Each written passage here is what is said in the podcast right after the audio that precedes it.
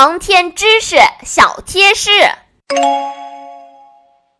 小朋友们，在今天的故事里，我们知道了两位特殊的航天员——熊猫天骄和兔子小玉。小朋友们是不是觉得很惊奇呀？难道小动物也可以当航天员吗？我们都知道，第一个登上太空的人类是前苏联航天员尤里·加加林，但其实他可不是第一个登上太空的地球生物啊。事实上，第一个登上太空的地球生物就是一位动物航天员。一九五七年十月四日，前苏联成功发射了人类历史上第一颗人造卫星，真正开启了人类探索宇宙的大门。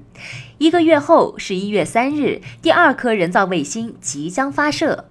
这一次，卫星上将搭乘一位特殊的客人——小狗莱卡，它成为了飞上太空的第一个地球生命。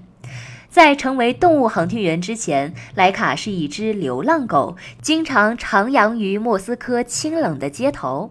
科学家认为，流浪狗比家犬更能够忍受太空飞行中严酷且极端的压力，因此挑选莱卡来完成这次任务。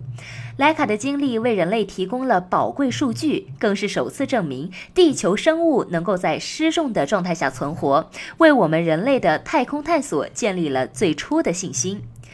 知道了莱卡的故事，小朋友们是不是更想知道我们的动物航天员熊猫天骄和兔子小玉的命运又会是什么样的呢？那就继续关注我们的故事吧，记得要点击订阅哦。